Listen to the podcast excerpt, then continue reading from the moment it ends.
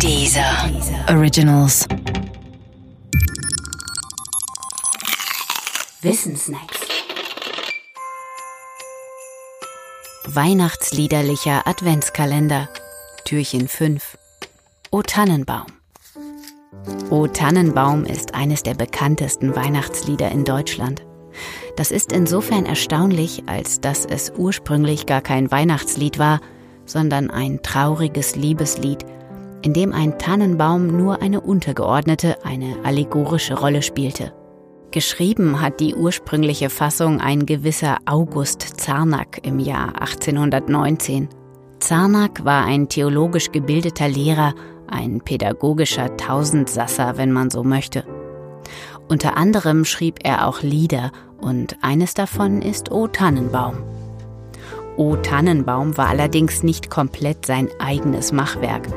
Die Melodie des Liedes ähnelt nämlich stark einem damals beliebten schlesischen Volkslied. Anders hingegen der Text. Bei dem finden sich keinerlei Ähnlichkeiten oder Vorläufer.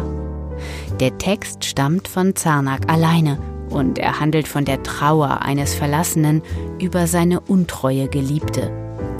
Die zweite Strophe beispielsweise lautete so. O Mägdelein, o Mägdelein, wie falsch ist dein Gemüte. Du schwurst mir treu in meinem Glück, nun arm ich bin, gehst du zurück.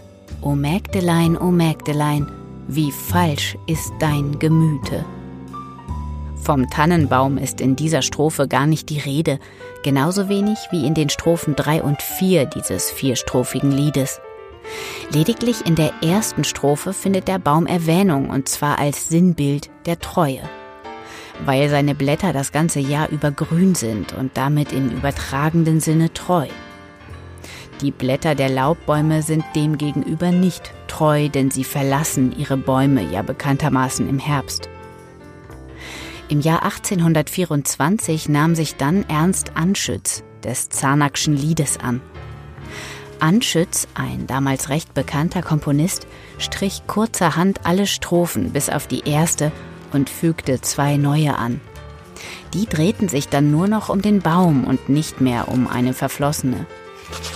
Diese Umdichtung allerdings begründete erst den Erfolg von O Tannenbaum als Weihnachtslied. Denn sie fiel genau in jene Epoche, als Tannenbäume im deutschsprachigen Raum die Häuser eroberten. 100 Jahre vorher wäre O Tannenbaum ein völlig beziehungsloses Lied gewesen, weil der Tannenbaum als Weihnachtsschmuck noch nicht nicht erfunden war. Von der ursprünglichen Intention des Textes, dem Lobpreisen der Treue, ließ Anschütz in seiner Fassung nichts übrig, außer dem kleinen Wort treu in der Zeile O Tannenbaum, o Tannenbaum, wie treu sind deine Blätter.